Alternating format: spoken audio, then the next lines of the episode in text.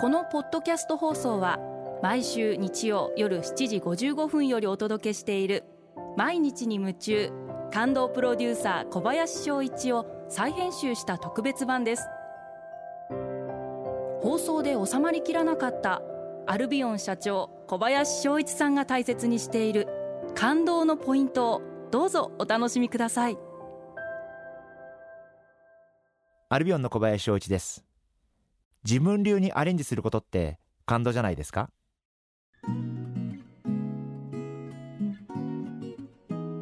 最近自分のツイッターの中で流行は追っかけたり真似したりすることが大切ではなくてその空気を吸って自分流にアレンジすることが大切ですとツイートしました。時代の変革期を迎えていていろんな新しいことが起こってきています。例えばネット通販の広がりもそうですし、えー、よく話題に出る AI 人工知能もそうです。IoT インターネット・オブ・シングスもそうです。あのいろんな新しいことが時代ってその時代その時代で起こってきていて。で私はそういういろんなことが起こってきた時に大切なことはそれをだから自分が真似してやるんではなくてそういう時代の空気を吸ってそれをじゃあ自分の仕事にどう生かしていくのかということを考えることが大事なのかな、えー、そんなふうに思っています。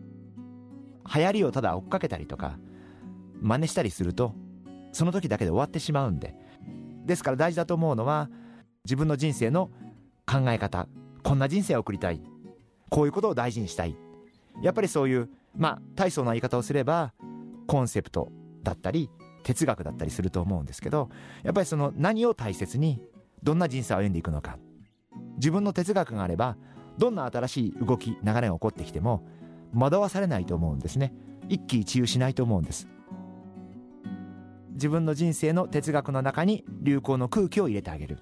で自分の中でじゃあ消化してどういうふうにそれを活用するのか。どんなふうに自分はそれを利用していくのか。そんなふうに考えてみる。それが大事だと思っています。